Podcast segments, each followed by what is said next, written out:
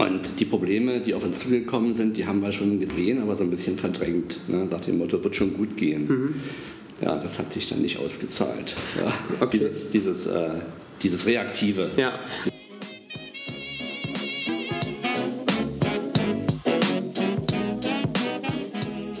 Analog First, Digital Second. Der Podcast für IT-Unternehmer und Führungskräfte.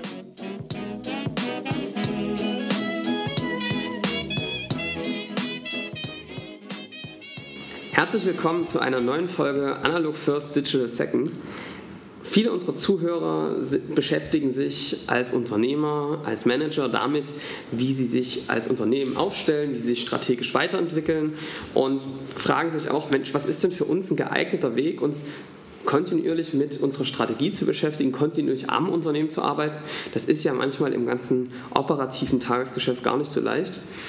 Und weil das ein Thema ist, was die Zuhörer sehr beschäftigt, was uns sehr beschäftigt, was viele IT-Unternehmen aktuell beschäftigt, haben wir uns einen Experten äh, daran geholt. Keine Berater, sondern jemanden, der das wirklich Tag für Tag, Jahr für Jahr praktiziert. Andreas Mönch von der Saxonia Systems aus Dresden. Herzlich willkommen im Podcast, Andreas. Vielen Dank. Schönen guten Tag. Schönen guten Tag. Und äh, wir starten unseren Podcast immer so, dass du als Teilnehmer vielleicht einfach mal ein, zwei Sätze sagst, woher kommst du, was ist so dein, dein Werdegang, ähm, wie bist du äh, zur Saxonia gekommen oder die Saxonia zu dir? Ja, ich versuche es ganz kurz zu machen. Ich bin 1984 hier aus Berlin in Dresden eingetrudelt zum Studium der Informationstechnik, komme ursprünglich aus Pankow ja, und hatte dann so um die Wendezeit halt die Gelegenheit, von der Uni aus als Doktorand, als junger Doktorand aus, Unternehmensgründung auf den Weg zu bringen. Das haben wir dann auch gemacht. So, das war so Anfang 1990. Im Mai stand dann so das erste Konzept, mhm. Computertechnik und äh, Computerkurse, geförderte Bildung. Und daraus hat sich dann alles weiter über die Jahre entwickelt, also bis hin zur Saxonia Systems AG und allem, was wir da drumherum dann über die Jahre geschaffen haben. Und wie groß seid ihr jetzt als Saxonia? In welchem Bereich seid ihr unterwegs? Also wir sind äh, 235 interne Mitarbeiter aktuell in Deutschland, mhm. haben einen Nearshore-Standort in, in, Ungarn auch aufgebaut, in Mischkreuz mit 40 Kollegen seit Ende vorigen Jahres. Was tun wir? Wir haben uns im Rahmen unseres agilen Strategieprozesses, um den es ja heute auch geht, in den letzten acht Jahren, neun Jahren äh, sehr stark in Richtung Individualsoftwareentwicklung im Kundenauftrag spezialisiert. Das heißt, wir sind ein reiner Dienstleister und wir unterstützen unsere Kunden in den unterschiedlichsten Branchen und Feldern dabei, sich gegenüber dem Wettbewerb auszuindividualisieren. Mhm. Also alles, was dann nicht von der Stange ist, darauf kann man uns ansprechen. Okay. Und da, darauf haben wir uns spezialisiert, dort einen großen Mehrwert zu schaffen für die Kunden und diesen Engpass halt aufzulösen. Ja. Dass man da schnell an den Markt kommt mit neuen Produkten, mit neuen Diensten. Das heißt, es geht schon um ähm, größere Kunden, die irgendwie ein Problem haben, die eine neue, neue Lösung am Markt bringen wollen. Denen helft ihr das, weil es mit einer Standardlösung eben nicht zu schaffen ist, wirklich eine individuelle Lösung für sie zu schaffen und damit dann erfolgreich zu sein. Genauso ist es, das ist der Maßanzug. Ja. ja oder das Maßkleid, ah. Damen anzusprechen. Sehr ja. schön. Okay, und äh, das ist sozusagen auch natürlich ein, ziemliches Wachstum. Ihr seid also von seit 1990, wo es ja irgendwie so ja. die Anfänge waren, jetzt also insgesamt auf fast über 300 sozusagen Mitarbeiter schon genau. äh, gewachsen diesem Wege dahin, was gab es da so, was sind denn so, als du als Unternehmer, was sind denn so die größten Herausforderungen, die du erlebt hast? Also wir hören ganz viele zu, die auch auf so einem steilen Wachstum unterwegs sind. Und was hast du so erlebt? Was waren so die, die größten Hürden, die euch begegnet sind? Ja, auf dem Weg gibt es natürlich nicht nur ähm, die Erfolgswelle, ja. die man reitet. Ja, das gelingt immer in einer Zeit schon, wenn man ein gutes Konzept gefunden hat was uns immer gelungen ist, waren gute Teams aufzubauen, äh, eine gute Mannschaft. Aber äh, über die, über die Jahre gibt es halt wieder mal immer wieder Veränderungen im Markt, die einen zur Anpassung zwingen oder sogar dazu, sich neu zu erfinden. Mhm. Und das ist dann schon nicht ganz so einfach. Ja. Dann bleiben schon, äh, das ist meine Beobachtung, bleiben schon so etliche auf der Strecke, ja, weil das dann nicht immer gelingt. Uns ist das mehrfach gelungen Äh, was dann aber, sage ich mal so 2010 besonders schwierig wurde, ne, also eigentlich von 2008 bis 2010, das war für uns die Halbleiterkrise, die wirklich schwerwiegend unser Geschäft negativ beeinflusst hatte, weil wir dort 40 Prozent der Umsätze erzielt haben in dem Bereich zu dem Zeitpunkt. Und dann parallel noch die Finanzkrise. Man konnte ja. also nicht so ohne weiteres äh, äh, Neukunden gewinnen und, dieses, und das ausgleichen. Das hat bei uns dazu geführt, dass wir erstmals in der Unternehmensgeschichte wirklich in Schwierigkeiten gekommen sind bezüglich Ergebnis. Also das drehte sich dann wirklich ins Negative. Mhm. Ich will nicht von einer Bestandsgefährdung sprechen, aber es war in der Tat so, dass äh, das schon kritisch gesehen wurde ja. von einigen Banken, das heißt, die finanziert haben. Es war also äh, höchste Zeit, die Beine in die Hand zu nehmen. Und ähm, wir haben dann auch festgestellt, ja, so 2010 wurde es bei uns nicht besser, ne? wurde mhm. eher noch schlechter. Wobei sich doch die Wirtschaft insgesamt in Deutschland sehr stark erholt hatte durch die politischen Maßnahmen, ja. durch die arbeitspolitischen Maßnahmen auch, Kurzarbeiterregelung etc. pp. War ja Deutschland im Prinzip gut lieferfähig, mhm. ne? nachdem das Schlimmste ausgestanden war, ja, so dass die Wirtschaft sehr stark angezogen hat. Aber, also, aber nicht, das hat euch aber nicht, nicht begegnet. Okay. Nee, bei uns sind, wir sind dann wirklich geforscht, woran liegt es denn los? Und haben dann schon festgestellt, naja, es war halt, es waren halt nicht bloß, es war nicht bloß dieser Doppelschlag, diese Doppelkrise, sondern wir hatten Anpassungsthemen, ne? wenn in der Politik würde man sagen, wir haben uns nicht ausreichend früh reformiert. Mhm. Ne? So ein bisschen Augen zu und durch. Ja. Und die Probleme, die auf uns zugekommen sind, die haben wir schon gesehen, aber so ein bisschen verdrängt. Ne? Nach dem Motto, wird schon gut gehen. Mhm. Ja, das hat sich dann nicht ausgezahlt. Ja. Okay. Dieses, äh, dieses reaktive, ja, dieses also, reaktive Verhalten. Ja. Und, und dann kannst du vielleicht nochmal in die Situation, äh, können wir die nochmal äh, beschreiben, weil das, das war ja, so wie ich es verstanden habe, auch von den Vorgesprächen, eigentlich der Auslöser, um sich auch diesem Thema, wie arbeiten wir eigentlich zusammen, wie sieht unser Strategieprozess aus, sich zu nähern. Was waren denn so die Symptome, wo ihr gemerkt habt, konkret, Mensch, irgendwie haben wir hier ein Problem, aber wir verschließen die Augen. Was waren denn so die Schmerzen, die ihr da gespürt habt, auch vielleicht intern? Ja, über die Jahre äh, also durchaus in, in, der erfolgreichen Phase, wo wir natürlich dann auch stark gewachsen sind, von 1998 bis 2007, äh, sind wir halt recht opportunistisch vorgegangen mit unserem Leistungsportfolio. Also mhm. es ist dann halt so, wenn man bei den Kunden als Dienstleister drin ist. Und dann wird man auch noch gefragt, naja, könnt ihr nicht das ja, ja. auch noch für uns machen? Und wenn man dann gut leistet, könnt ihr nicht das auch noch für uns machen? Äh, und das ist natürlich keine strategische Portfolioentwicklung, sondern das ist eine opportunistische, die dann dazu führt, dass man auf einmal einen Bauchladen ja. hat. Ja? Äh, das sieht nach außen alles erstmal toll aus. Ja. Wir aber können alles. Ja, wir können, ja aber das, ja. das, ist dann wirklich so. Wir hatten dann 2000 oder 2001 war das so, also waren wir auch öfter mal auf Messen und Konferenzen schon ne, und hatten dann so eine große so eine große Stele und da stand dann oben drüber, wir sind Spezialist für. Ja. ja. Und da kamen ungefähr 25 Anstriche, Punkte. Ja, ja. Das war dann so der Gipfel ja. der Verrücktheit, sage ich mal. Ne? Äh, das hat natürlich dann auf Dauer nicht, nicht funktioniert, ja, weil, weil man nicht in der Lage war, all diese Portfolioelemente wirklich auszuentwickeln. Ja. Bei der Unternehmensgröße, wir waren damals vielleicht so 130, 140 Kollegen im mhm. Jahr 2000 ne?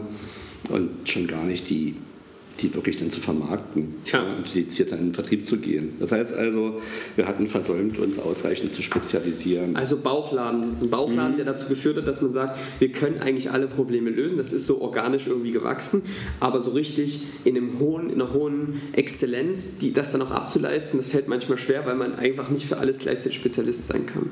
Richtig, ne? ja. und man kann das aber auch, das ist ein interessantes Phänomen ja auch aus der Psychologie, ja? wenn man auf Irrwegen ist, dann kann man das, man nennt das verrationalisieren analysieren, dann redet man sich ein, dass das Ganze ja auch sein Positives hat. Also genau. alles aus einer Hand. Ja, ne? ja. War so der Spruch ja, damals. Ja, alles schön, alles aus einer Hand, aber es, wer braucht das schon? Ja. Ne? Und äh, vor allem bei dieser Unternehmensgröße ist das einfach nicht leistbar. Ja. Und hab, also das ist so das eine Ding, was gerade so marktseitig sozusagen mhm. beobachtet man. Hat sich das auch dann intern gezeigt bei euch im Unternehmen? Wie sah es da aus von der Struktur her? Hat das funktioniert? Ja, wir hatten äh, schon Geschäftsbereiche ausgeprägt. Es gab jetzt also das muss man einfach sagen, nicht diese, diese, die, nicht diese Interaktion, die vielleicht notwendig gewesen wäre, ja, mhm. um das, das Unternehmen als großes Ganzes zu, Ja. zu sehen. Das hat sich schon ein bisschen auseinanderentwickelt. Ja. Also es waren Silos entstanden. Ja. Das ist jetzt aber kein Saxonia-Thema, Nee. das passiert ja überall.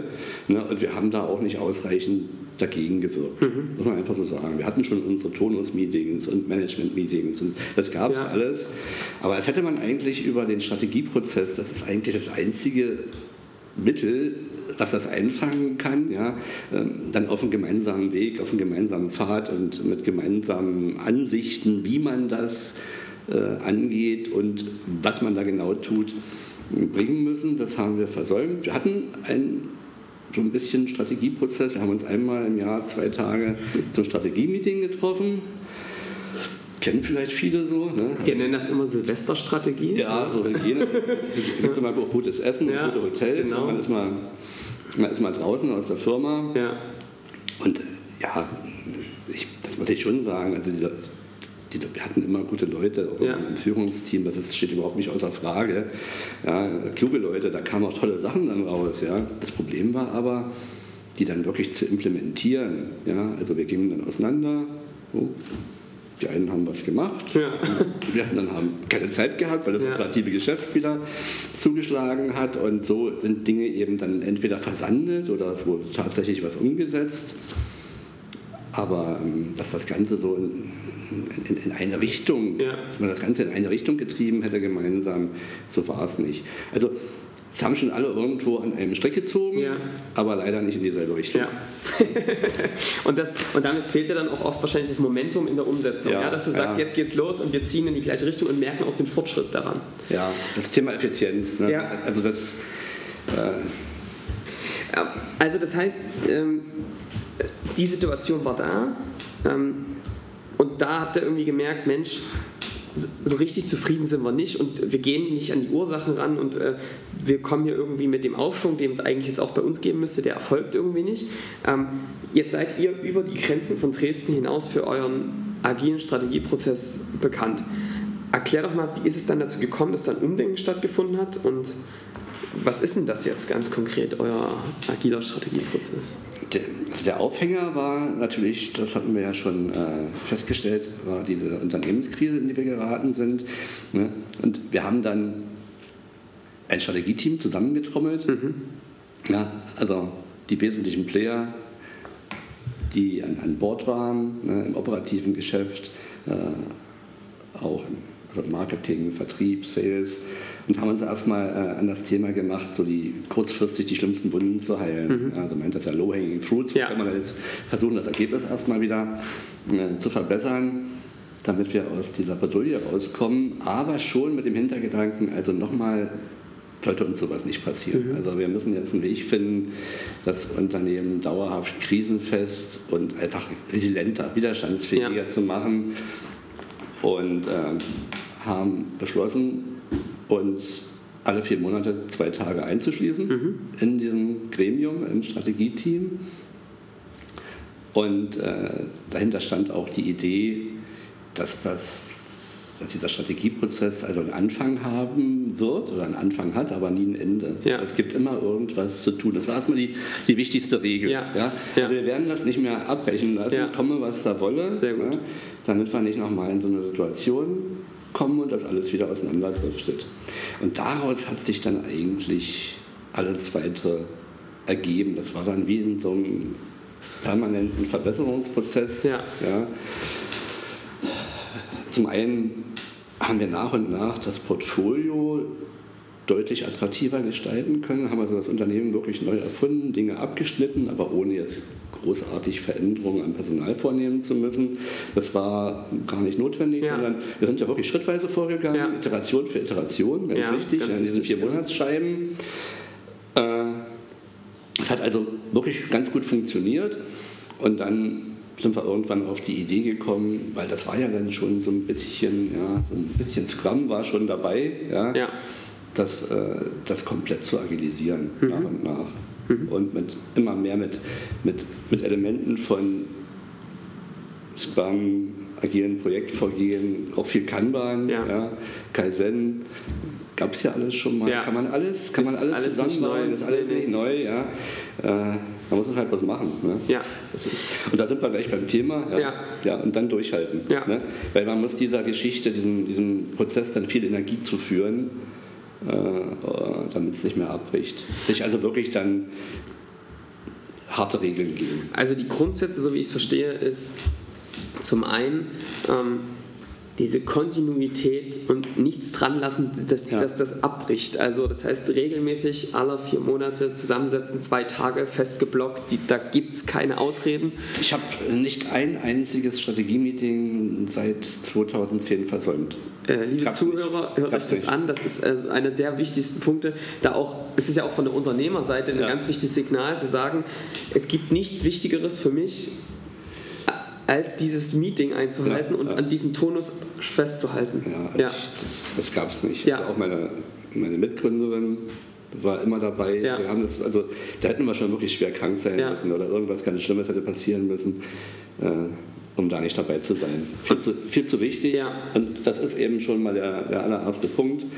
Na, da muss die Unternehmensleitung wirklich mit gutem Beispiel vorangehen und Ja. das wirklich vorleben. Das ist auch, wie man es in der Familie kennt. Ja. Also, wollen wir es nicht weiter ausmalen. Ja. Ja.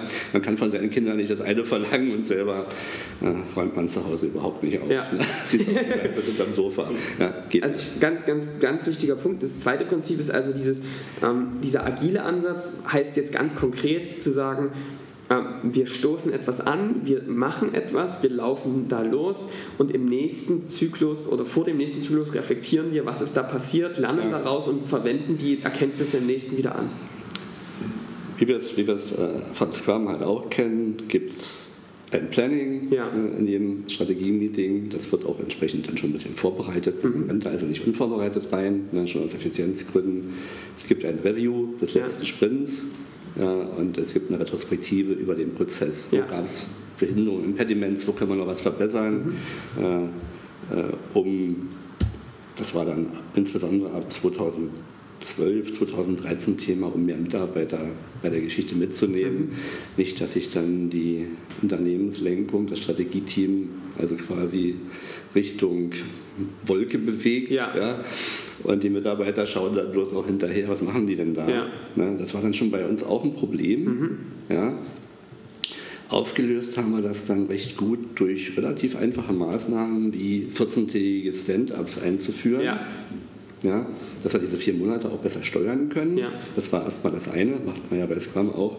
Ja, man hat ja nicht einen Sprint von 14 Tagen, Genau. man hat dann jeden Tag ein Stand-up. Das Ja. geht natürlich bei, bei, bei einem Strategieprozess, bei strategischen Initiativen nicht, weil die natürlich viel mächtiger sind.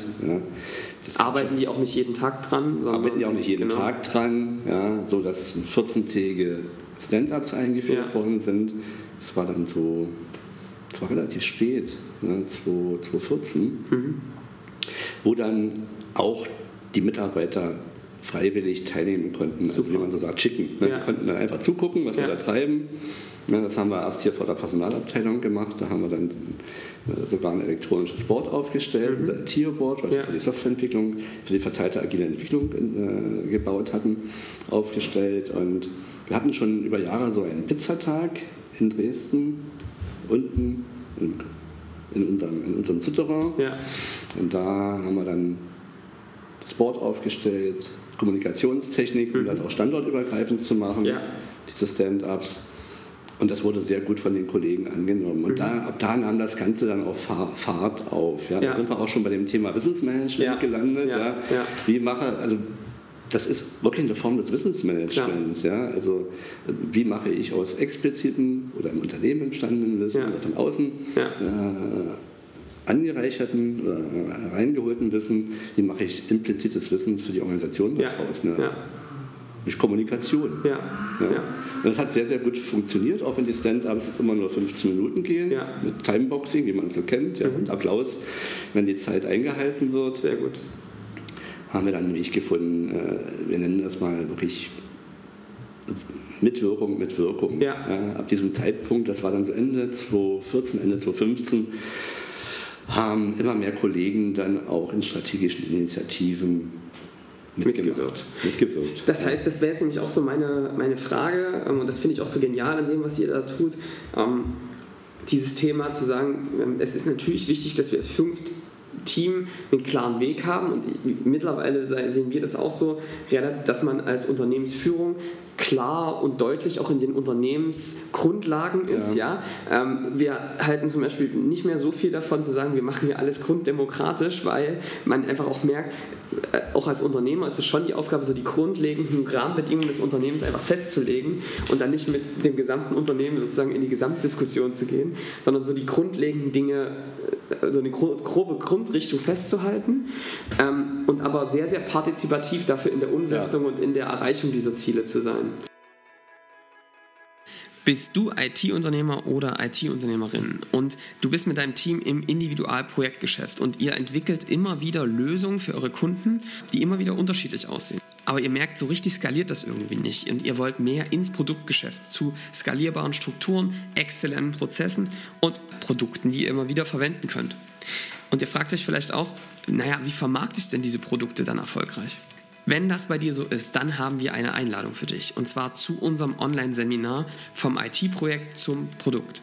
In 40 Minuten zeigen wir dir, wie du ganz konkret vom Projekt zum Produktgeschäft kommst, ganz konkrete Beispiele, wie IT-Unternehmen das schon geschafft haben, aber auch welche Stolpersteine es dabei gibt und wie du diese überspringen kannst. Wenn dich das interessiert, dann trage dich ein unter www.sar-bs.de/skalierung. Dann sehen wir uns im Online-Seminar und jetzt wünsche ich dir viel Spaß und weiter geht's mit dem Interview. Das ist halt, denke ich, auch für, für die Mitarbeiter sehr, sehr wichtig zu ja. wissen, wo das Unternehmen eigentlich hin will. Ja. ja. wenn ich das immer so offen lasse ja. und so schwammig formuliere, ähm, sind, die, sind die Kollegen ja auch nicht in der Lage, sich an irgendeiner Stelle einzubringen. Was dann eigentlich passiert, ne, äh, was wir viel beobachten, was bei uns auch so, äh, so war in der Vergangenheit, ist, dass natürlich, äh, das ist ja die meisten Kollegen haben eine starke intrinsische Motivation, die machen dann irgendwas, um das Unternehmen voranzubringen. Ja, da gibt es dann so U-Boot-Projekte, genau. hier wird was gemacht und da wird was gemacht. Äh, einfach aus dem Gefühl heraus, dass wir, müssen jetzt, wir müssen doch irgendwas tun. Ja? ja. Es gibt diese große Klammer nicht ja. in ausreichendem Maße, ne, dass ich gar nicht weiß, worauf zahlt denn das jetzt eigentlich ein. Exakt. Ja? Ja. Und das ist dann dieses Thema, ne, dass das auseinandertrifft. Ja, und das habt ihr insofern gelöst, dass ihr sagt, äh, wir als Strategieteam, als auch du als Unternehmer, haben die klare Aufgabe zu definieren, was ist denn der Sinn und Zweck unseres Unternehmens, wer sind so unsere, unsere Kunden ja? Mhm. Äh, und, und wofür gibt es uns eigentlich. Ja? Und, und äh, was den Strategieprozess betrifft, was ist denn jetzt eigentlich eine strategische Initiative? Genau. woran machen wir das denn fest? Ja, das wäre meine Frage. Wie macht er das? Ja, da kann man natürlich, wenn man sich mit Strategieentwicklung und Umsetzung beschäftigt hat, so wissenschaftlich und ein paar Bücher gelesen hat und Artikel und so weiter, ne, da kann man sich natürlich trefflich streiten, was Strategie und Strategiearbeit überhaupt ist. Ja, also das ist so ein bisschen wie die Definition von Kunst. Ja, ja. 400 Definitionen, was Kunst ist. Ja. Da hat jeder irgendwie schon was dazu gesagt. Jeder ja. große Künstler und jeder große Stratege hat was zur Strategieentwicklung und Umsetzung gesagt, genau. Ist. Habe ich mich auch viel mit beschäftigt, aber am Ende habe ich dann, haben wir gesagt, bei uns im Strategieteam, wisst ihr, das ist eigentlich ganz einfach. Alles, was uns wirklich wichtig ist, mhm. hier im Strategieteam, ja, alles, was uns wirklich wichtig ist, oder sagen, das ist wichtig für die weitere Entwicklung des Unternehmens in diesem Moment, ja, wo wir jetzt den Hebel ansetzen wollen, ja. ne, Thema mhm. Priorisierung, das ist strategisch. Punkt. Ja. Und da muss man da auch nicht viel mehr drüber reden, weil das bringt auch nichts weiter. Ja. Das ist natürlich ganz viel Portfolioarbeit, ja. klar, ein Unternehmen, ich meine, das muss ja irgendwas anbieten. Klar. Ne? Und zwar muss es einen Kundennutzen stiften, ja. Probleme auf der Kundenseite lösen, Engpässe, Engpässe beseitigen. Ja, äh, auf der Kundenseite das ist natürlich dann auch bei uns ein ganz, ganz wichtiges Thema gewesen in den ersten Jahren. Ne? Um auch aus der Krise rauszukommen. Um aus der Krise rauszukommen, ja. dieses Neuerfinden. Ja. Ne? Dann natürlich muss es, äh, muss es in die Produktion überführt werden, ja. es muss gelebt werden, ja. man muss kritische Massen erreichen. Und das kann man alles wunderbar, iterativ, inkrementell abbilden. Ne? Von der Größenordnung vielleicht, was was, wie viele strategische Initiativen haben wir immer so genau. parallel laufen. Ja? Also wir haben damals angefangen, Ende 2010, ja, also Kanban im Hinterkopf, wir brauchen ein Limit, ja. Thema Priorisierung. Ja, wir haben uns die drei wichtigsten Themen damals rausgesucht, wo uns der Frack gebrannt hat, hatten mit einem externen äh, Strategieberater mhm. von der Uni Stuttgart, also für die Dresdner recht bekannt, das mhm. äh, der Professor Niemeyer, mhm. ne, der, der, der, Gründer, der, der Gründer, der Gründungsgeschäftsführer der MMS, genau, genau ne? Mm. Der hat mit uns gemeinsam eine Strategy Map entwickelt. Mhm. Ja, das ist so eine Strategy Map das ist eigentlich das sind die strategischen Handlungsfelder ja. in vier Ebenen, ja. ja. die, da, die, man da, die man da gemeinsam erarbeitet. Da haben wir drei, vier Stunden für investiert und dann wollte er mit uns quasi äh, eine Balance Scorecard aufbauen, um dann entsprechend das Ganze, sage ich mal, auch mit KPIs zu untersetzen. Da haben wir dann aber gesagt, halt, halt, halt, ne, da haben wir jetzt keine Zeit. Ne, wir brauchen jetzt keine KPIs und ich will auch keine Scorecard. Da haben wir protestiert, also meine Mitgründerin und ich. Wir wollen jetzt die dringendsten Probleme gelöst haben, dass wir schnell wieder auf den richtigen Pfad kommen ne, und haben drei strategische Initiativen mhm. formuliert, die wir in den nächsten vier Monaten mit vereinten Kräften schnell durch die Tür bringen ja. ja. ich kann mich noch genau, genau daran erinnern, was das war. Das war Innovationsthemen einsammeln und äh, analysieren. Mhm. Äh, was kann man daraus äh, fürs Produktportfolio machen? Key Account Management etablieren, etablieren mhm. man kann eigentlich sagen, wiederbeleben und professionalisieren. Okay. Und äh, das dritte war natürlich dann die, die, die kaufmännische Seite. Mhm. Nochmal die, die, Kost, die Kosten ja. nochmal genau unter die Lupe nehmen, wo ja. können wir da was machen. Und mit den drei Themen sind wir losmarschiert. Was ja. habt ihr da so gelernt in dem ersten, in dem ersten Zyklus? Was, was waren so die Erkenntnisse, als ihr wieder, dann euch wieder zusammengetroffen habt? Das ist schon so furchtbar lange her. das ist ja machen das ja schon eine Weile. Ja. Das ist ja auch das Tolle an der Sache, dass wir da immer gerne dann als äh, es, es ist so der Strategieentwicklung oder Umsetzung dann inzwischen ja. untersucht werden. Also wir haben einfach festgestellt, dass es funktioniert. Mhm. Wir sind recht gut vorangekommen. Ja. Haben natürlich dann doch ein paar Unternehmenskennziffern braucht man ja, hatten ja. wir ja auch schon vorher. Ja. Die haben wir so nach und nach dann etabliert. Es waren aber nicht viele, mit ja. denen wir gesteuert haben. Also möglichst wenig, alles schön, immer der, immer der Lean-Gedanke. Genau und der agile Gedanke, ne, also iterativ, inkrementell und lean. Ja. ja, ja. So. Das war das große Paradigma, hm, das wir da angewendet haben. Dann äh, in den Jahren danach, in den nächsten Sprints, sind, haben wir dann schon uns mehr Sachen vorgenommen. Wir hatten ja damals auch nicht allzu viel Budget, die Dinge durften in der Regel nicht viel kosten. Ja. Das wurde dann anders. Ja, also wir hatten immer so zwischen fünf und sieben. Aktuell mhm. sind es, glaube ich, glaube ich, auch sieben ja. strategische Initiativen, die wir treiben. Das hat sich dann über die Jahre vom Portfolio äh, stärker zu den Unternehmensprozessen in den letzten beiden Jahren verändert, weil wir natürlich dann im Ergebnis, das war gut, was wir gemacht haben, es war erfolgreich, recht, recht ordentlich gewachsen sind, auch sehr gute Unternehmensergebnisse erzielen konnten, also da, sage ich mal, ins obere Drittel, ins obere Viertel der Branche aufgeschlossen ja. haben. Und ähm, halt dann das, langsam das Problem hochkam, ja, bei der Größe muss man sich schon mal über die Prozesse Gedanken machen. Ja. Ja, also aber Thema, ja, wir, Sind ja, wir, sind ja sehr, wir sind ja sehr Verfechter dieses Themas, äh, was ist der Engpass des Unternehmens, ja, und es gibt mhm. immer einen Engpass. Und was dann natürlich schön zu beobachten ist, dass ja einfach von einem Engpass, der eher auf der, an der Marktseite liegt, wo er sagt, wie kriegen wir das Portfolio so auf den Kunden, mit dem Kunden vereint, dass das gut funktioniert, sich der dann immer verlagert hat in die Richtung, wie schaffen wir dann auch intern das sozusagen effizient abzuleisten. Also wenn, man, wenn man sich jetzt, wir haben das ja so viele Jahre gemacht, es gibt äh, in den, in den, in den, in den, in den zahlreichen Sprints, die wir gemacht haben, diese vier Monats-Sprints, Sprints, hatten wir bis jetzt so roundabout 75 strategische Initiativen, cool. die wir umgesetzt haben. Ja. Jetzt nicht mitgezählt die aktuell laufenden, also die wir abgeschlossen haben. Mhm. Ja. Was noch bemerkenswert war für mich und für uns alle, also wir haben nie eine abgebrochen. Mhm. Ja, man denkt ja immer so agil, viele das, das, das ist immer noch so ein bisschen in, in, in, weiten Kreisen der Wirtschaft verrufen, so als so rumprobieren. Ja, ja. machen wir mal hier alle so ein bisschen. Nee, nee, bevor man eine strategische Initiative startet, ja, in einem Strategieprozess, da guckt man sich schon genau an, ob das Sinn macht, die zu ja. starten. Da wird auch äh, sehr, sehr stark ausdiskutiert im Strategieteam. Äh, was ist denn die Zielzustandsbeschreibung? Was wollen wir damit erreichen? Also wie, wie man es halt von, von Scrum Ja. kennt, Definition of Done, Ja. bevor es darüber keinen Konsens gibt, wird sowas nicht gestartet. Genau. So, und wenn dann alle die Hand heben und Ja. sagen, ja, das ist es, ja, dann kann auch hinterher keiner sagen, naja, was die da wieder gemacht haben. Ja. Doch, wenn mich einer gefragt hätte, ja, hätte ich jetzt alles, habe ich ja gleich gewusst. Ja. Sowas geht dann einfach Ja. nicht mehr. Also auch dieses ganze Thema Fingerpointing Ja.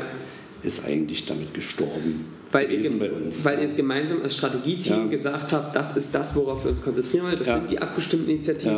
Ja. Ähm, Es gibt einen Product Owner so, oder einen Initiativen-Owner, so wie ich es Sponsor, habe, Sponsor. Es muss immer einer, bisher ist es so, ja, ob man das dann immer so machen muss. Wir haben es halt so gemacht. Äh, es muss immer einen Sponsor geben für eine strategische Initiative Ja. aus dem Strategieteam, der muss das aber nicht alles organisieren. Genau. Ja, aber er muss dann- dabei sein und er berichtet dann, der berichtet dann auch im Strategieteam. Da haben wir über die Jahre Pattern entwickelt, Ja. alles ganz lean. Eine. Seite, eine Seite. Sehr gut. Ja, es ist wirklich nur eine Seite, ne? Das wird dann durchgegangen und da wird dann ähm, das jeweil- jeweilige Arbeitspaket einer strategischen Initiative wird dann analysiert, was wurde geschafft, was wurde nicht geschafft, warum wurde es nicht geschafft und äh, was sind die sinnvollen nächsten Schritte. Ja? Also eine strategische Initiative, Portfolioelement oder Marketing oder Organisation, das kann schon mal fünf oder sogar sieben Sprints dauern. Ja. Weil das, ne? Und das, das, das zerlegt man einfach in User Stories, Genau. so wie wir es auch von Scrum kennen. Ja. Und das nennen wir Arbeitspakete. Genau. Ne? Es gibt sogar, also wir haben ja viele Nachahmer inzwischen, oder wir, ja, Nachahmer ist ein blödes Wort, aber viele, viele Unternehmen, die, die, Die jetzt das es gleich adapti- getan haben. Ja, die das, Ja. Die das adap- adaptieren und das ist dann manchmal ganz lustig. Also, also es gibt auch wirklich Unternehmen sind dabei, die, die das also nochmal so ausdifferenzieren, ne, die großen Wert darauf legen, keine englischen Ja. Begriffe zu verwenden. Die nennen dann Stand-up zum Beispiel Stehung. Ja. Kann man ja alles machen. Und so bekommt das eine eigene Note, kann jeder. Ne, es geht ja nur ums Prinzip. Also wie gesagt, wir, wir sagen da auch nicht, wir haben jetzt hier die einzig wahre Lehre, auch wenn das ein komplettes Management-Framework ge geworden ist. Aber es kann sich ja eigentlich jeder das rausnehmen, Ja. was, was er gerade als sinnvoll erachtet, wichtig ist. Ne? Das ist eine der Tugenden überhaupt. Ne? Der Mut, das überhaupt zu starten. Ja. Was würdest du denn ähm, jetzt so reflektierend auf die letzten Jahre, seitdem ihr das gemacht habt, sagen, was hat sich denn oder was hat sich, was waren denn sind denn die großen Unterschiede, die du jetzt spürst zu so einer, zu einer weiß ich, klassischen Vorgehensweise, wo man sagt, wir treffen uns einmal pro Jahr, machen die nächsten Ziele fest und jetzt bitte äh, wünsche ich euch ein schönes Jahr. Was merkst du, was sich auch in der Arbeits- und Denkweise auch des Strategieteams, auch der Mitarbeiter verändert hat? Was sind, sind so die großen Unterschiede für dich? Also was man deutlich spürt, und da horchen wir ja auch immer rein, ja, ja, also das ist jetzt nicht- nur meine Meinung, dass sich die Zusammenarbeit im, im Unternehmen deutlich verbessert hat. Ja, äh, dass sich die Kommunikation deutlich verbessert hat. Also die, die Kollegen fühlen sich in der Regel besser informiert als vorher. Wir haben das sogar mal gemessen. Ah, okay. Ja.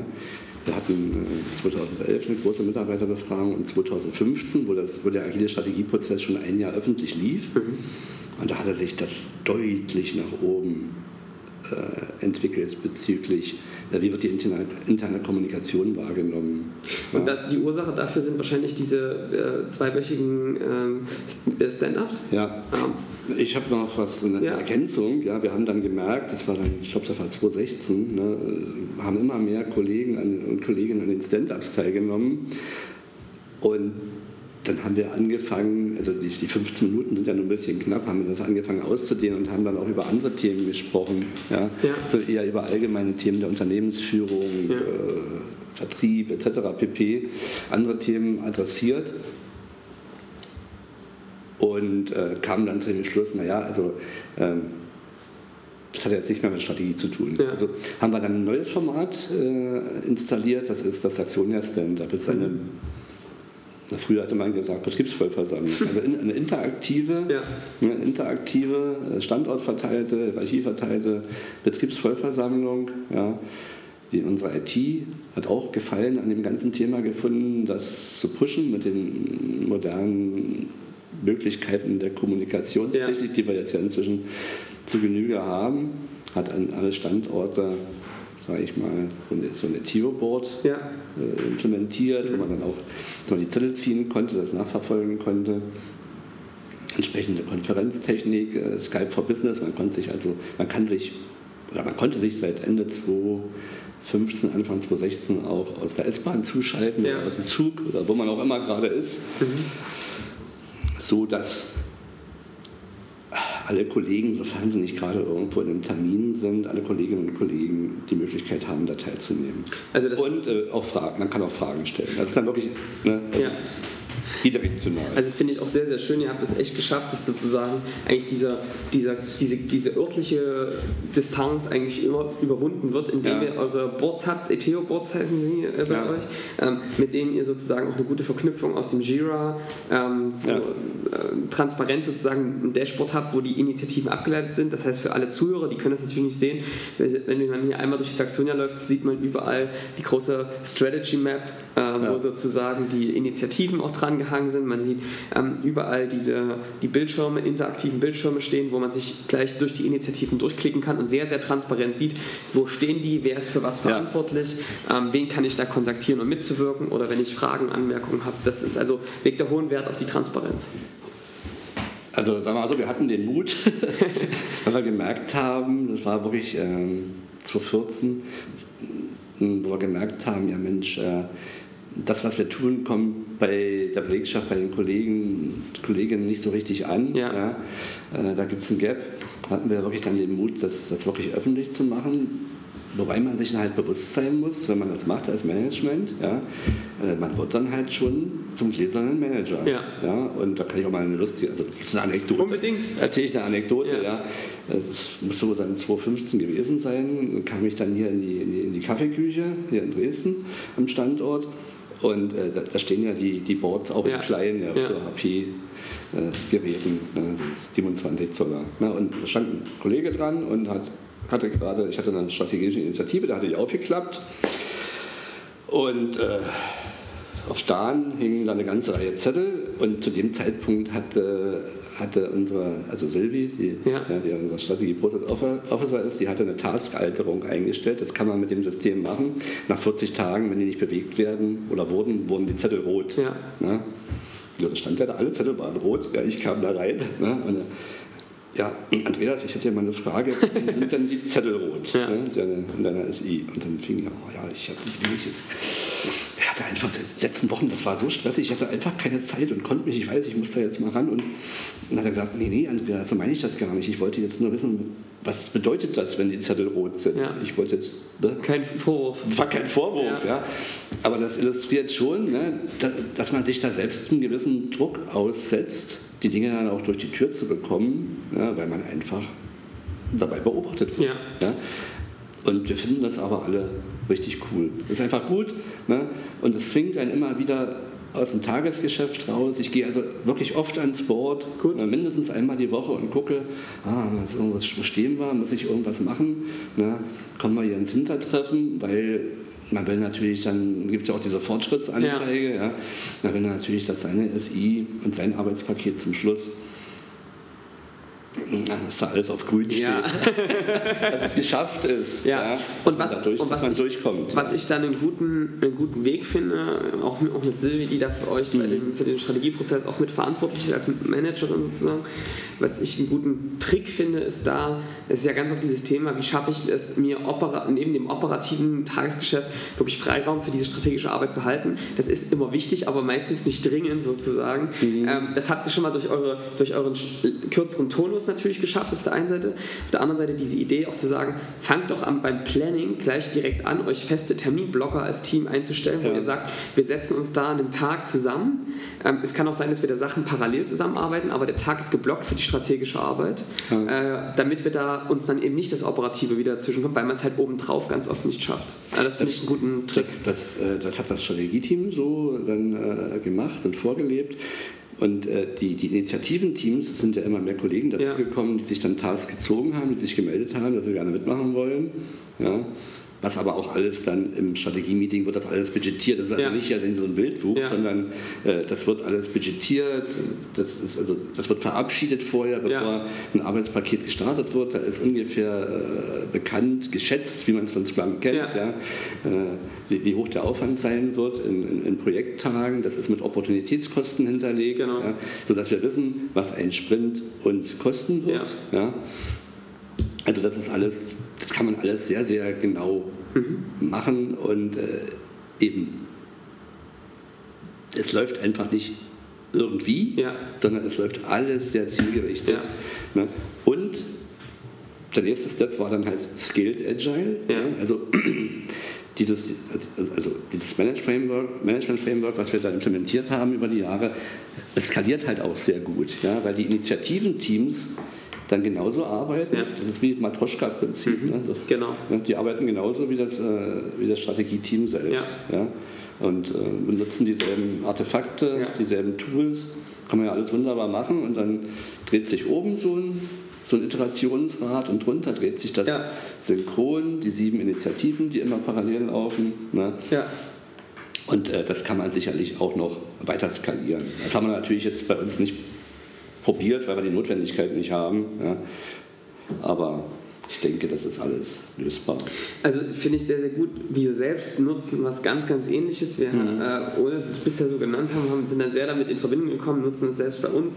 Es gibt viele Unternehmen, mit denen wir zusammenarbeiten, die das mittlerweile auch für sich einsetzen und die im ersten Schritt sehr erfrischt sind, wie dieses wie es auch ganz oft in einem Führungsteam dann wirklich zu so einem guten Miteinander kommt, eben durch die gemeinsamen Initiativen, durch eine gemeinsame Strategy Map, durch ein gemein, also schon jeder hat eine Verantwortlichkeit dann für Initiativen, aber dann wieder ein gemeinsames auf ein Ziel zu laufen. Also tatsächlich kommt da auch relativ schnell dieser erfrischende Charakter dazu, das Gefühl zu haben, zwar am gleichen Strich und auch noch in die gleiche Richtung zu ziehen. Das ist der absolut positive Effekt. Es gibt aber auch noch natürlich eine andere Komponente. Ne? Also wenn, wenn zehn sagen da lang und einer sagt, nö, sehe ich aber ganz anders, ne? dann muss man sich natürlich dann auch die Frage stellen, ob der richtig ist Ja. oder die. Ja? Ja. Und das ist bei uns halt auch dann Also ihr habt dann auch ein, ein, Thema, ein Thema gewesen schon, dass es nicht Ja. immer, dass man da nicht immer, dass nicht alle an, in dieselbe Richtung an dem Strick gezogen haben. Man- Das ist dann, dem muss man einfach auch Rechnung tragen, das ist auch gar nicht schlimm. Ja. Ja? Aber äh, das muss einem schon klar sein, auch dass da der eine oder die andere den Weg dann vielleicht nicht mitgeht. Ja. Aus unterschiedlichen Gründen, weil, weil das zu viel Transparenz ist, Ja. das mag auch nicht jeder. ja, Muss man auch verstehen, muss man auch akzeptieren. Da geht es aber nicht. Wir können ja jetzt nicht äh, zwei Firmen nebeneinander bauen. Die eine macht äh, herkömmlich, ja, rein hierarchieorientiert und die andere äh, geht komplett in Richtung agil. Das funktioniert ja nicht. Mhm. Also, genau, also die Konsequenz muss am Ende dann, muss man da auch konsequent sein, genauso wie konsequent man Strategieprozess einhält. Ja. Genau, also diese Konsequenz, also Konsequenz ist eine ganz große Tugend Ja. bei der Geschichte. Ja, das geht, geht, geht sonst nicht anders. Jetzt bist du ja als Unternehmer in der Rolle, auch ganz viel am Unternehmen zu arbeiten. Ähm, Und aus meiner Definition heraus ist es ja auch ganz wichtig, dann immer zu beobachten, was machen denn meine Kunden, wie entwickeln sich auch die Kundenbedarfe meiner, meiner Kunden weiter, was wird in den nächsten Jahren kommen. Wie schafft ihr es denn, diesen Kundenbedarf und auch die Veränd- Veränderung des Kundenbedarfs, damit ihr nicht wieder in, eine, in solch eine Krise sozusagen lauft, in diesen Strategieprozess mit einzubringen und ja, dieses Wissen über den Bedarf da mit rein zu reflektieren. Das ist im Vorgehen im Prinzip inkludiert. Also man kommt von dem Pfad ja gar nicht, äh, gar nicht mehr weg, weil man stellt ja immer, die, immer wieder die, dieselben und gleichen Fragen ja, in jeder Iteration. Man baut sich einen Backlog auf mit Themen, die man mal diskutiert hat. Man schaut immer wieder in das Backlog. Ne? Haben wir was vergessen? Äh, können wir jetzt was äh, in Arbeit nehmen, was vielleicht vor zwei, drei Jahren noch nicht so, wo wir noch nicht so weit waren? Äh, war da äh, ein gutes Thema dabei, was auf dieses oder jenes strategische Handlungsfeld jetzt besonders gut einzahlt, das wir jetzt gerade als Problemfeld äh, erkannt haben. Ja? Wenn man sich das mal so als Mäusekino vorstellt und man, man legt jetzt die sämtliche Strategy Maps übereinander von den ganzen letzten Jahren ne? und, und, und macht, mal so, macht mal so ein Mäusekino, da hängen ja überall die strategischen Ja. Initiativen dran, ne? dann sieht man, wie sich das bewegt ja? auf dem in der Map, ja. wie, das, wie das wandert, äh, wie die strategischen Handlungsfelder, sage ich mal, jeweils unterschiedlich bewertet worden sind. Also das steckt im Vorgehen einfach drin, dass man da ständig in diesem Anpassungsprozess, Optimierungsprozess, mhm. in dem Ausrichtungsprozess drin ist, drin steckt. Und wie gesagt, der hat ja kein Ende. Mhm. Also mehr kann ich dazu gar nicht sagen. Ja. Also wir sind ständig da dran. Ja. Man ist ständig da dran. Ja. Das ist quasi, das ist dann quasi im Genom drin. Mhm. Ja?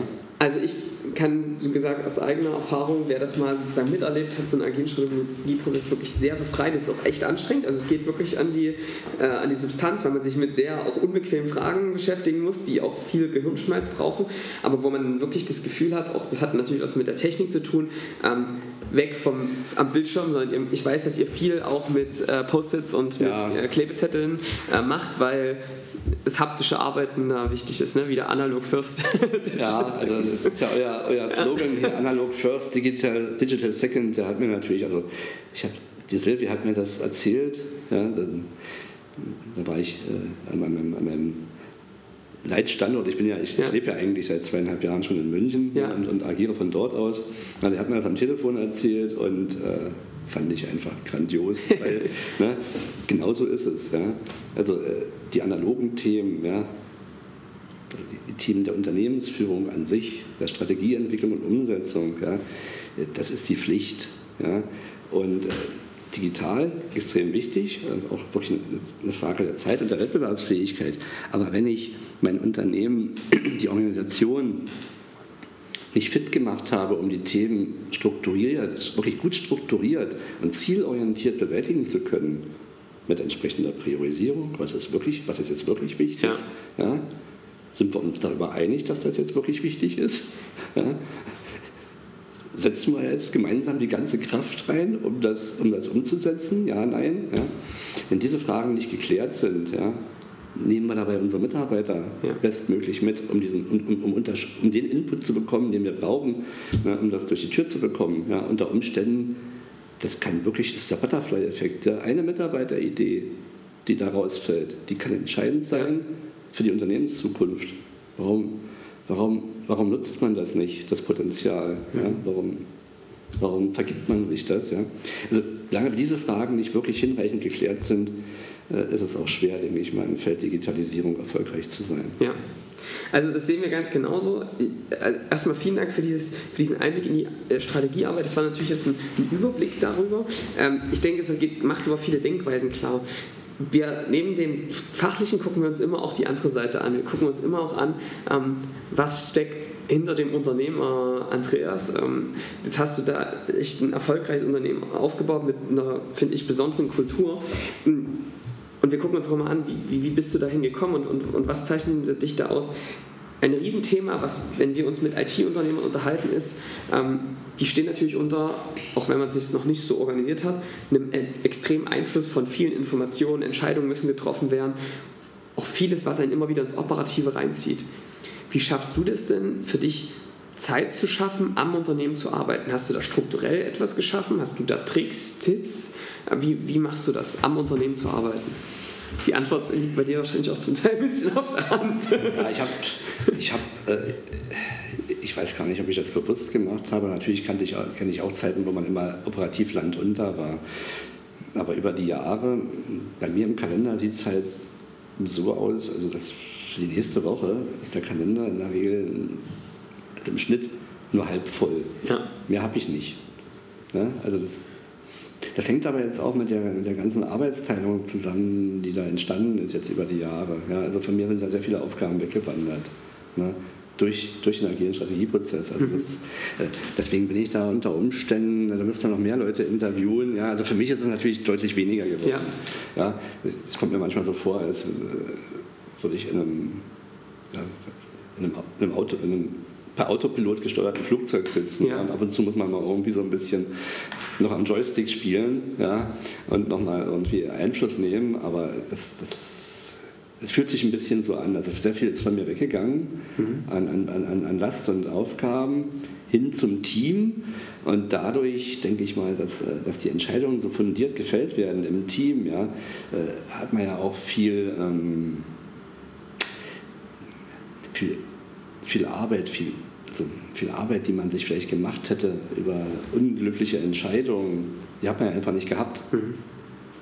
Ja, also irgendjemand hat es mal gesagt, ich habe es irgendwo gelesen, ne, äh, das, Haupt, das Hauptanliegen agiler Projektvorgehen, ich weiß jetzt nicht, wer das gesagt hat, ist, den Anteil ungetaner Arbeit zu erhöhen. Kann ich nur begrüßen. Mhm. Ja, hat bei uns funktioniert. Ja. Also wir haben den Anteil ungetaner Arbeit Ne, oder wie es beim Kaizen heißt, kann man Muda. Genau. Ja, also nicht Nützliches zu ja. tun, ist zu vermeiden. Ja ich glaube, das haben wir wirklich optimiert. Und also ich glaube auch, also was, was der einfach gut geschaffen Also erstmal ist das, was du da beschreibst, glaube ich, der Wunsch ganz, ganz vieler Zuhörer, mhm. ganz vieler Unternehmer, ähm, raus aus diesem Stress der Entscheidung zu treffen, wo man selbst vielleicht gar nicht mal der beste Know-how-Träger ist ähm, und auch quasi blind entscheidet, wenn man sich mal ehrlich gesteht, ja, hin dazu zu kommen, dass man die Verantwortung mehr in diese Teams lenkt, wo auch dann sozusagen die Entscheidungen sind und das auch gemeinsam mit dem Management-Team macht. Und wo auch die Entscheidungskompetenz tatsächlich liegt. Ja. ja. Also ich meine, es ist ja immer schön und gut, wenn man denkt, man wüsste alles. Ja. Das, ist ja, das, ist ja, leider nicht so. Und, und, und, dadurch, und dadurch entsteht natürlich eine Freiheit für, für dich auch als Unternehmer, auch Gedankenfreiheit, da ist es ja auch, sich über so eine Weiterentwicklung Gedanken zu machen. Und es beruhigt auch die Nerven, wenn man, wenn man, wenn man weiß, dass, äh, dass die Dinge gut analysiert sind im Vorfeld, ne? gemeinsam. Ja? ja. Und dass man da zu einer einhelligen Auffassung gekommen ist, dass es sinnvoll ist, das jetzt zu starten. Und ich, wie gesagt, es ist wirklich also erstaunlich, es ist noch nie eine strategische Initiative abgebrochen worden und noch nie eine nicht zum Erfolg geführt worden. Ne? Und jetzt nicht künstlich, um das ja. abrechnen zu können, sondern es ist einfach nicht passiert. Also am Anfang hatten wir eigentlich damit gerechnet, dass man mal was abbrechen muss. Also okay, hat nicht geklappt, war keine gute Idee, kann ja passieren. Ja? Das ist ja auch ein wichtiges, äh, ein wichtiges Element, dass man sagt, bei agilen Vorgehen, okay, wenn wir merken, wir sind auf dem falschen Pfad, dann brechen wir es einfach ab, ohne dass jetzt irgendwie ja, jemand hier zur Verantwortung gezogen wird. War eine schlechte Idee, geht ja nicht, haben wir alle gemeinsam beschlossen. Mhm. Ja? Das ist ja ein ganz wichtiges Element, damit man eben nicht äh, in, in, solche Situationen kommt, wo Dinge jahrelang geritten werden, obwohl ja. eigentlich alle schon wissen, es wird eh nichts mehr. Ja? Mhm.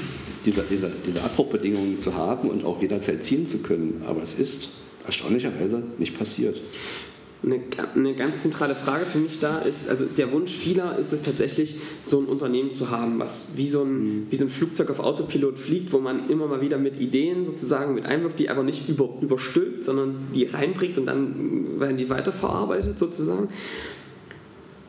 Ich merke aber, dass es äh, für viele natürlich auch schwierig ist, sozusagen auch loszulassen, Aufgaben bewusst weggeben zu können. Wie hast du es als Andreas für dich geschafft, dann wirklich auch loszulassen, Verantwortlichkeiten, Bereiche wirklich abzugeben und nicht wieder zurückzufallen in alte Muster? Der Schlüssel für mich war, ich sehe ja alles ist ja alles transparent, ich bin ja nicht ausgeschlossen. Das passiert ja jetzt nicht irgendwo was hinter, hinter verschlossenen Türen, wo sich da jemand was, wo sich da jemand was ausbaldowert und ich werde dann zum Schluss damit konfrontiert und habe keine Einflussnahme mehr. Ja? Das ist ja dann so eine Angst, jetzt haben die da, was haben, jetzt haben die sich ausgeheckt und auch, jetzt kommen die damit um die Ecke. Ja? Und ich war gar nicht involviert und ich äh, verstehe es auch nicht. Ja? Das ist ja nicht so. Mhm. Ich kann mich ja jederzeit über alles informieren. Ja. Das ist überhaupt kein Problem. Ich bin ja, ich bin ja dabei so wie alle anderen Kollegen das im Unternehmen auch können. Mhm. Sehr gut. Und das hat für dich eigentlich auch die, so eine Sicherheit gebracht. Ja. Ich sehe, wenn ich sie laufen lasse, es kommen gute Ergebnisse ja. und ich habe eine dauerhafte Transparenz und sehe, was passiert und kann deswegen es auch laufen lassen. Ich würde sogar noch weitergehen. Es sind wirklich Fehlentscheidungen vermieden worden durch diese Transparenz. Ja. Also an der einen oder anderen Stelle hätte man vielleicht sogar mal im Portfolio was abgeschaltet. Ja, mhm. Da gab es immer wieder Bestrebungen, wo sich dann herausgestellt hat, das, war, kein, das wär, da hätten wir uns wirklich was vergeben. Ja. ja also. Mhm. Ich, also das äh, finde ich, find ich grandios, finde ich äh, echt, also großes Kompliment, ist ja ein, echt ein schöner Zustand. Ähm, vielleicht nochmal ein Blick auf ein ganz anderes Thema. Du bist jetzt als Unternehmer, als IT-Unternehmer natürlich in dem Bereich Digitalisierung viel unterwegs. Mm, und auch du merkst ja, dass auch die Arbeitswelten verändern, wie so Menschen miteinander mhm. arbeiten. Wir reden auch ganz oft in unserem Podcast über das Thema, wie ist das Schulsystem, ähm, was müssen da auch für Veränderungen politisch im Schulsystem auch getroffen werden, um einfach auch junge Menschen auf diese Arbeitswelt von morgen, sage ich mal, vorzubereiten.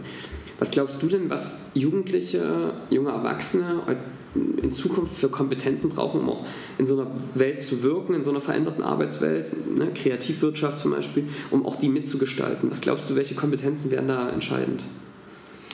Tja, bin ich mit 57 jetzt gar nicht mehr so der optimale Ansprechpartner, muss ich sagen. Ja, ja. Man kriegt ja dann im Alter manchmal so eine, ja. so eine, so eine reflektierende Weisheit.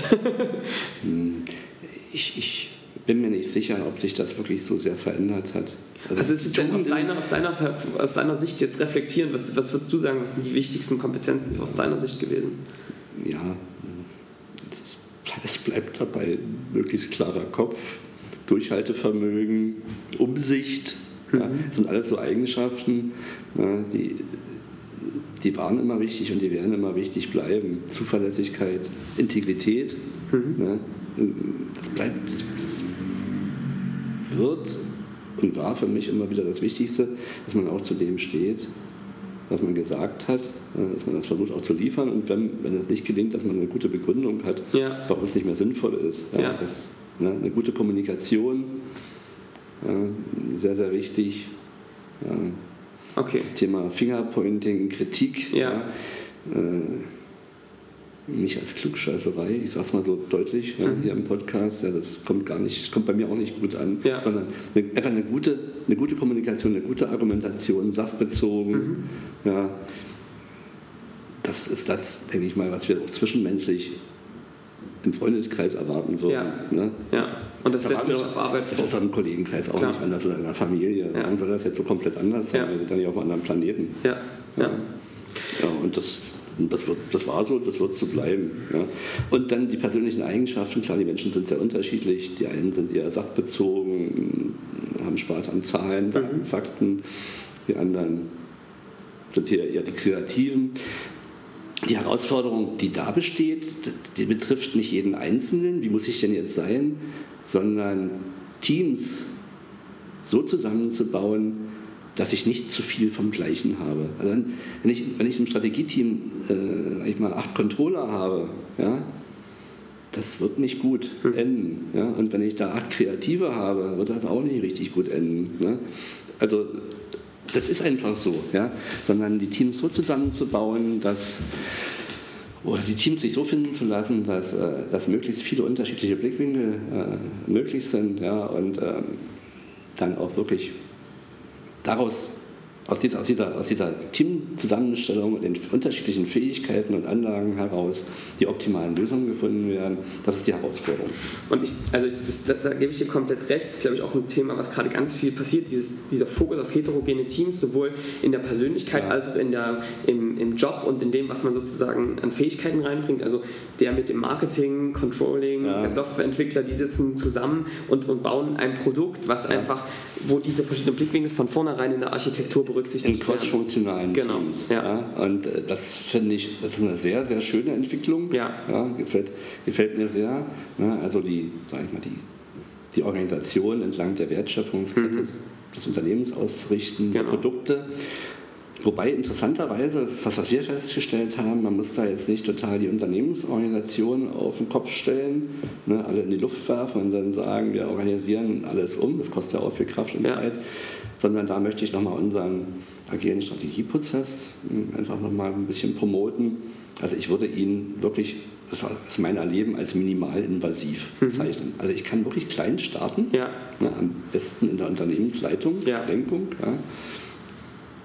Oder auch eine Abteilung geht auch, mhm. ist vollkommen, eigentlich vollkommen egal. Ja und kann das dann sukzessive ausweiten, sodass ich die, die, die Aufbau- und Ablauforganisation nicht unbedingt äh, mit einem Schlag komplett verändern muss. Ich nicht, ne? Muss ich nicht, sondern es entsteht so eine Art Parallelorganisation, ne? die die bestehenden Silos, die löst die nicht auf, die löst die an. Ja? Mhm. Und zwar über Hierarchieebenen hinweg, ne? über Fachbereiche hinweg und über Standorte hinweg. Ja. Wenn ich das Standort verteilt machen möchte, kann ich das ja heutzutage. Kann mich ja niemand von abhalten. Mhm. Ja? Und das ist ein großer Vorteil. Ich muss also nicht unbedingt, und das kann ja dann im Strategieprozess, kann das ja dann schon äh, herauskommen, dass wir hier und da umorganisieren müssen, dass, äh, dass, dass organisatorische Veränderungen in Größenordnung vorzunehmen sind. Aber ich muss jetzt nicht das Risiko eingehen, ne, das ist ja so ein bisschen wie äh, ins kalte Wasser springen. Ja? Ja. Jetzt, jetzt, jetzt, jetzt werfen wir mal hier im schlimmsten Fall 50.000 Leute in die Luft ja. und gucken mal, wie die sich Was wieder... hängen bleibt. ja, ja, um Gottes Willen. Ja. Das ist ja auch... Äh, also finde ich nicht gut. Nee. Nicht besonders verantwortungsvoll. Ja. Da gefällt mir unsere Art, wie wir da vorgegangen sind, deutlich besser. Sehr schön. Ähm, Andreas, die allerletzte Frage, die stellen wir immer jedem und du hast schon mal im Vorgespräch einen kleinen Ausblick darauf gegeben. Ähm, wir fragen immer jeden unserer Teilnehmer, was sind deine Buchempfehlungen oder Empfehlungen, wo du dir eine Quelle für neues Wissen, für neue Ideen holst. Es gibt eine Liste mit Büchern, ähm, aller Podcast-Teilnehmer bisher, die verlinken wir euch immer in den Show Notes, wo, wo man einfach mal die Bücher sieht als Inspiration. Wie ist denn das bei dir? Gibt's, liest du Bücher? Ähm, wo holst du dir Quellen für neues Wissen her? Also das ganze Toyota Manufacturing äh, Wissen, wo, woher kommt dieses Wissen? Wo hast du es dir hergeholt? Also das muss ich jetzt leider zugeben. Also das Bücherlesen ist bei mir eingeschlafen über die mhm. Jahre. Also ich habe ganz, ganz früher habe ich ganz viele Romane gelesen als Jugendlicher. Dann kamen Sachbücher aller Art, ne, Brainfoot, ja. alles Mögliche.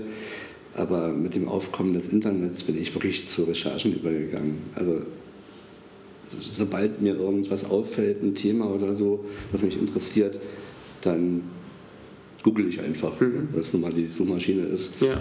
Ja. Die am weitesten verbreitet ist hier. Und äh, versuche mir dann ein Bild zu machen. Und dann stößt man auf Artikel, dann äh, stößt man auf äh, auf die unterschiedlichsten Medien, die, die, die darüber berichten. Ja. Man stößt auf Blogs, wo das, äh, man stößt auf Leute, mhm. mit denen man vielleicht mal darüber reden kann, ja. die ein Buch geschrieben haben mhm. dazu. Ne? Und äh, dann ganz viel Diskussion ne? ja. mit, mit, mit Know-how-Trägern, mhm. um sich dann eine Meinung zu bilden und dann von dir zur Entscheidung zu kommen. Ja. Aber so diese Zeit, ähm, diese Zeit, dann 300 Seiten durchzulesen. Ich, ich lese auch nicht besonders schnell. Mhm. Ja, ich brauche immer meine Zeit.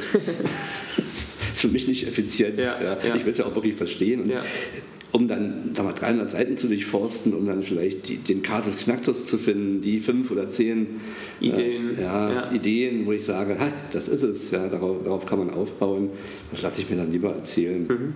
Also das heißt, du gehst sehr kontextbezogen vor, guckst, ja. wenn du, vom, ich habe hier irgendwie eine Herausforderung, ich habe irgendwie ein, ein, Thema, was ich gut finde und dann da sehr spezifisch eine Recherche zu starten. Bücher, nicht so Blogartikel, aber ähm, und dann verschieden direkt auf die Wissensträger zuzugehen. Ja, alles, was man so halt im, insbesondere im Netz findet. Ja. ja Referen Referenzierung, Best Practices, ja. ja. findet man ja doch eine ganze Menge und ähm, so baut man sich dann so ein, so ein Bild, mhm. ja, wie es sein könnte. Und das hat sich für mich eigentlich recht, recht gut bewährt, weil die anderen machen das ja auch, dann kann man drüber sprechen. Ja. ja. Sehr gut. Andreas, vielen herzlichen Dank äh, für deine Einblicke, für deine, äh, dein offenes Sprechen über euren Strategieprozess, was ja auch sehr Intimes ist. Äh, ich finde das äh, sehr, sehr gewinnbringend und glaube ich auch für unsere Zuhörer sehr, sehr schön. Äh, vielen lieben Dank für deine Einblicke und äh, dass du dabei warst. Gerne, vielen Dank. Hey, ich bin's nochmal, Johannes. Ich hoffe, dir hat die Folge gefallen und du hast wertvolles Wissen für dich mit herausnehmen können. Es sollen noch mehr Leute von dem Wissen, den Erfahrungen, den Geschichten dieser IT-Unternehmer und IT-Unternehmerinnen profitieren. Und deswegen würden wir uns freuen, wenn du die Folge auf den sozialen Medien, das heißt auf LinkedIn, auf Xing teilst, ihn gerne in iTunes mit 5 Sternen bewertest und abonnierst oder einfach twitterst darüber. Wie hat es dir gefallen? Ähm, mit dem Hashtag A1D2.